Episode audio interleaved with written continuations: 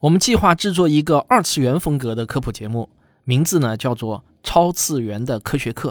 目标人群啊是喜爱二次元的青少年们。目前呢这个项目正在调研阶段。今天呢我给大家听一个小样，希望呢能够得到老二次元们的反馈。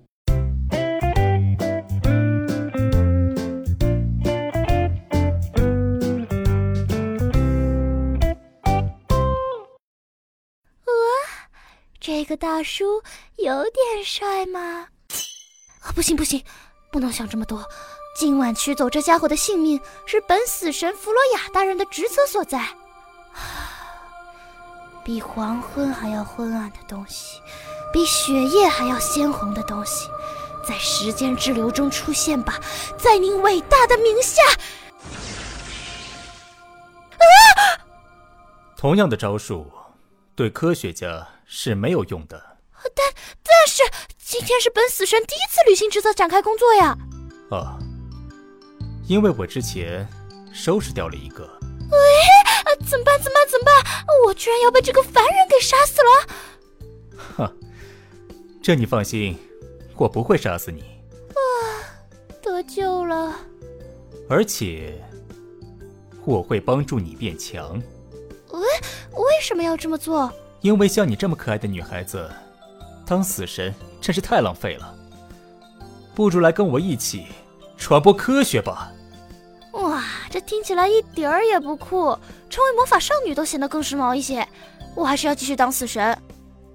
死神大人，时代变了，现在是二十一世纪，在我们这个世界上，就算是死神，不懂科学的话，就完全没有力量。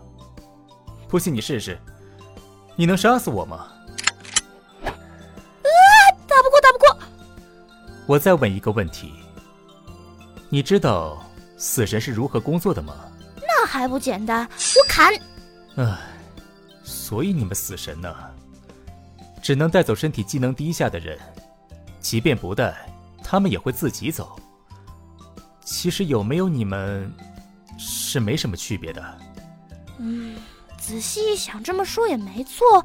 嗯，那我要怎样才能变强呢？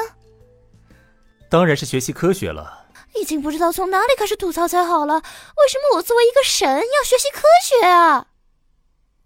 没关系，那就看你想当一个强大的存在，还是一个可有可无的死神了。可恶！我要变强，教练。哦不，大师，我想学科学。反正你说了，信不信在我，是吧？对的。那我就勉为其难的学一学试试好了。我所要讲的，让你变强的，并不是科学本身，而是科学精神。科学精神有什么用呢？学会它能对我的死神工作有用吗？对你工作的用处的话，首先，科学精神是讲究用更加可靠的方式解决问题。怎么做？能不能举个例子？比如我要带走死人的话，更可靠的方式是什么呢？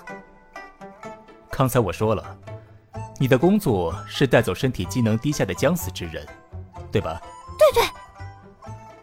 那我来说一下，有科学精神的人是怎么思考这个问题的。第一，明确身体机能低下的量化定义。第二，确认这种人的相应外观。第三，到这类人群比较多的场所去。哦，虽然我听不懂，但是我大受震撼。这句话的意思是不明觉厉吗？没关系，你继续。然后，懂科学精神，能让人有独特的气质，而且是一种受人欢迎的气质。啊，虽然我是死神，可是我也想要受人欢迎。再然后，科学精神。不但不会让你变得自闭自负，反而会让你更容易找到三观和目标相同的好朋友，并且这些朋友有不少能成为行业领先人物。听前辈说，当死神也是要有人脉的呢。其后，科学精神会帮助你不断积累优势，你会持续不断的在原来的基础上取得进步。隔一段时间之后。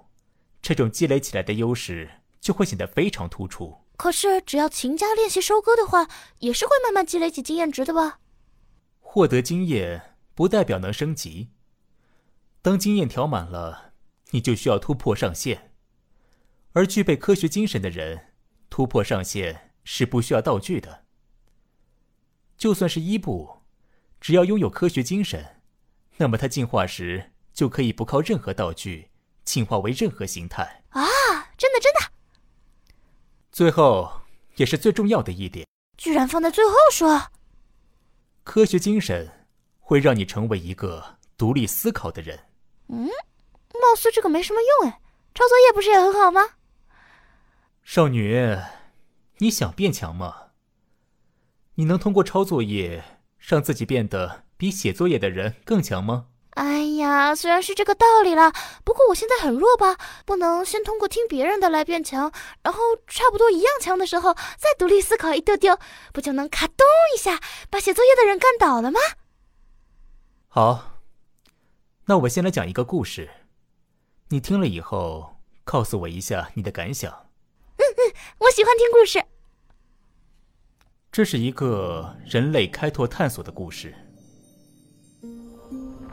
一七四八年六月，博物学家赛昆与助理学者克罗姆对亚平宁半岛附近一处火山活动频繁的地区进行考察，准备为新建的化工厂选择原料产地。当地向导伊洛对这一片地区进行介绍时，提到一个附近村镇人口口相传的说法。在崖山背后的一处湖泊，遥看青城如晴空，当地人称为“天空之眼”，但没有人敢靠近。伊洛建议两位探险者携带一只神圣长矛前往，不是为了防范可能的猛兽或敌人，而是这种长矛会在两位探险者涉足险境、遇到恶魔时，会迅速变为黑色。这引起了赛昆浓厚的兴趣，要求马上上路。于是探险队在崖山山道上建立了营地。但遗憾的是，接下来两天都是阴雨日子。克罗姆抱怨说都要发霉了。终于，在第三天，天气转晴，一行人前往天空之眼。果不其然，赛昆刚接近湖岸。手中的长矛便立刻开始发黑。正当赛昆连忙退却之时，克罗姆却一脚踩空，整个人摔下石滩，像铅块般往湖水中坠落。而此时，伊洛却举起自己的长矛，向克罗姆刺了过去。继续啊！故事完。哎，哪有讲一半不讲的？这不是没有完吗？我就讲到这里，现在需要你发表一下感想。感想啊，没什么感想呢，就是感觉学到了新的科学知识和历史，感觉还不错，想知道接下来的事。不好意思，刚才的故事是编的，根本就没有发生过这么个事儿。哎，坏人！事实上，历史上压根就没有这两个人。所有的人名与地名都是我根据二零一九年日漫番剧《石纪元》编的。啊！居然编的时候还用抄的，伤害性不大，侮辱性极强。可是你本来可以识破这个编的故事。怎么可能啊！我又没有亲身经历过，我可是相信你才会把这个故事当真的，居然辜负我！哼 是你刚才说不用独立思考，大部分时候只用抄作业，你不担心抄到假作业吗？让你掉经验的那一种。那别人也不会把假作业拿给我抄吧？那，如果别人也不知道那是一份假作业的话呢？再比如，别人任何时候宣称是真的，那就是真的了吗？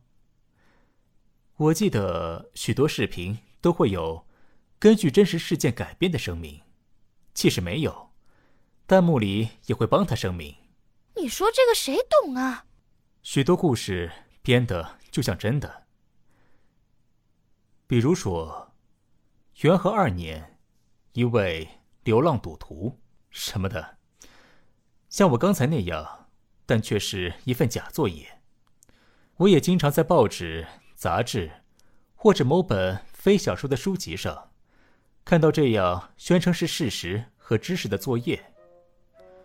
然后经过一番调查，我才发现，这个事实根本不存在。啊，这样的话，我到底该信谁啊？如果学会独立思考的话，你就会判断这个了。现在，你还想继续抄作业吗？还是学会独立思考，变强？嗯嗯，我要学。好，那我们下期节目再见。